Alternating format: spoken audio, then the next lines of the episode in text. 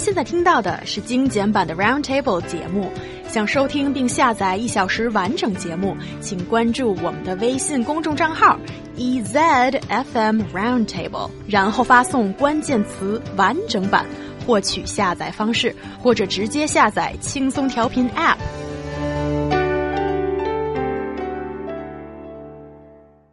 On social media, people show off the food they eat, the vacation they take, and for parents, of course, the kids they create. But now, the generation of social media natives is rising up against mom and dad. Is it the parents' right to show off, or is it the kids' right to privacy? Who should win this digital or social war? So we're talking about a war here. Yeah. What are the stance of both sides? Okay, so you may re still remember when we were little, many of the parents were saying that um, we can see your drawer, you can read your diary, listen to what you said on the phone, and of course, even though we did it secretly, doesn't mean we don't think we're right. We just believe we have a right to do so, and we do not want to argue with you when you stop us from doing that.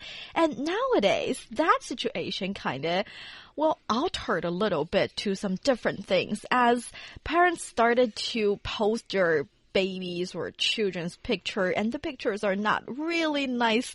Not the ones you mei yan with the ones they took and maybe you're in an embarrassing moment and maybe even some naked or half naked babies.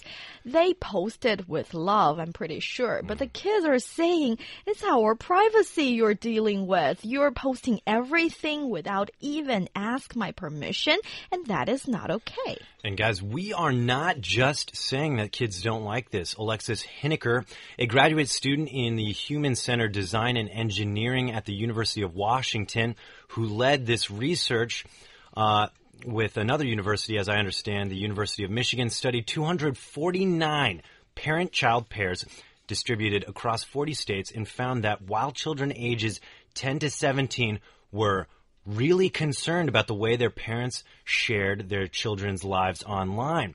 Their parents were far less worried in these surveys done. So basically, kids don't like it, parents don't see a problem, but that's obviously pointing to a great problem. Now, you know, I always thought it was interesting. I think a big thing I want to say here is, you know, a lot of people a lot of people get like a sense of accomplishment from just posting about their life. Like, hey, look how awesome I am. I'm doing this or Mm-hmm. this and that. Yet it seems so self absorbed, self involved, but people do really get a sense of accomplishment sharing their stuff in a way it's like, hey, look what I'm doing and you're not doing. And it, you know, a perfect example is I often see a lot of my friends on Facebook, they go on vacation, they're more concerned with taking pictures than enjoying where they are. And I don't understand it, but I think this mindset is becoming more prevalent in these parents from our generation and the ones, you know, directly before us that have grown up with social media. And now when they're having kids, they're posting all these pictures about kids, but this is the kids' uh, rights to privacy at the same time. Their digital footprint that you're creating will be with them for the rest of their life. And that's something that needs to be said. Exactly, and that digital footprint cannot be erased No. from the internet ever. Anything that gets on the wild web, it's just there forever. And I think that is one fact people shouldn't take so lightly, but often I feel we sort of not me though because i'm just not on social media pretty Yeah, much. you're not. um, people are just sharing all this stuff but not really thinking about the consequences. And this is one of those news stories that make me feel like a dinosaur. And well i am already a cave person but now a dinosaur too that it's actually these little kids. They're just in their like t- uh, 10 11 you know not even yeah. teenagers yet. And they realize that without their consent their living history is recorded online thanks to mom and dad. And I think that's an interesting phenomenon that um, for us, we're not digital natives. We only got into contact with the internet later on in life that we have different perceptions about. Yeah, absolutely. You know, today I posted on my Weibo a gift of parents, I think parents and their kids or kids just being silly. And one of them, you know, uh, I was showing the coworkers and whatnot of a kid running.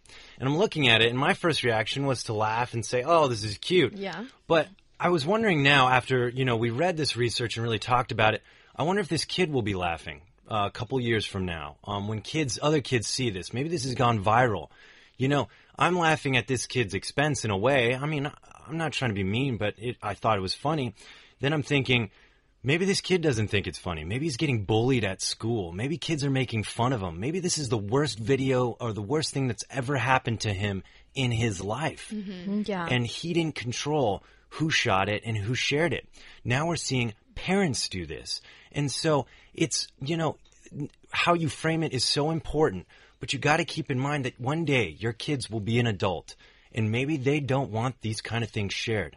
My parents have a lot of embarrassing pictures of me, but they keep it in an album, old school style, and they only show it to maybe gr- a girlfriend I would bring home to totally embarrass me, or just to families and friends, or just while we're both sitting around enjoying a glass of wine and saying, Look how cute you were. What happened? Actually, when you put it that way, it kind of remind me of my first reaction to this story. That is, I don't know if any of you have ever did it, but sometimes when you like someone, but you're not a couple, you wanted to Google him. You wanted And to already know. you're getting kisses. So yeah, a couple has been made just now. well, anyway, if you are together, but you're Mm-hmm. not that close, you just just started a relationship, you kind of wanted to know. bit. Yeah, you want to know everything about him. You started to Google him to see information, and in the good old days, you just got one or two pictures, or one or two record, or award-winning thing, which is fun and innocent. but nowadays, for kids born in this age, maybe when they wanted to do it, it will totally ruin the mystery, ruin the procedure of knowing each other because you can know everything, literally everything. While you're Googling, because their parents have already put their whole growing up procedure online. You know, we in English we have a word for what you just said, and we call it creeping. New Hong Lin's been creeping. you be creeping, girl. Well, be honest. Do you really don't have that little curious about someone in your heart? Well, I have to jump to the defense of Yo Hong Lin here. Oh, you're a creeper too. not me, because I'm not equipped with the tools or the technology or the Oh, skill. you live in a cave. It's hard to creep when you live in a cave. Exactly. And Yes. that's why I can't do it. But I know so many of my friends, girls and guys, they, because it's so easy, it's at your fingertips just to find out whatever history of this person. I have a confession. oh, what is Oh, you did You it? I can. creeped I as well. creep. I I creeped. I'm a frequent creeper. Lock me up. Put me in jail. Go ahead. Get the cuffs. Well, it makes two. You know, you guys are thick as thieves, Yeah. and I'm the only innocent one because I simply don't know how to do it. So yeah, I think that is just the case. But uh, before we move on to the next topic, one last question for you guys: Yeah. Is it the parents' rights or is it the kids' rights to keep this information on or offline? Listen, parents, I feel like you can use common sense here. If you take a family portrait, that is socially okay to post, I think. But things where your kid's naked or your kid's doing something embarrassing or whatnot, you know, some parents have said they, they use it to better improve the behavior of their kid by using it as blackmail. I think that's a horrible way to pa- uh, parent. Keep these kind of things that only you and your family can laugh at and appreciate in the family. Because when other people see it, they're not your family. And this could turn into an ugly thing your kid has to deal with years from now. Yeah, if you don't know what to do, ask your kids if it's okay for me to post this picture of you because I think it's really cute and nice. I wanted to do it. And if they say yes, well, maybe it's fine. Or if you really can't control yourself, just imagine one day your kid is going to be a spy and that picture is going to give him off altogether and he's going to be in danger. So don't post it. For Halloween. So yeah, you just soiled your kid's future as 007 or Jason Bourne Yeah. Yeah. or one of Poor guy. those Why guys. do you want to do that? Yeah, why would you want to do that? Don't just end your kid's career before it even started.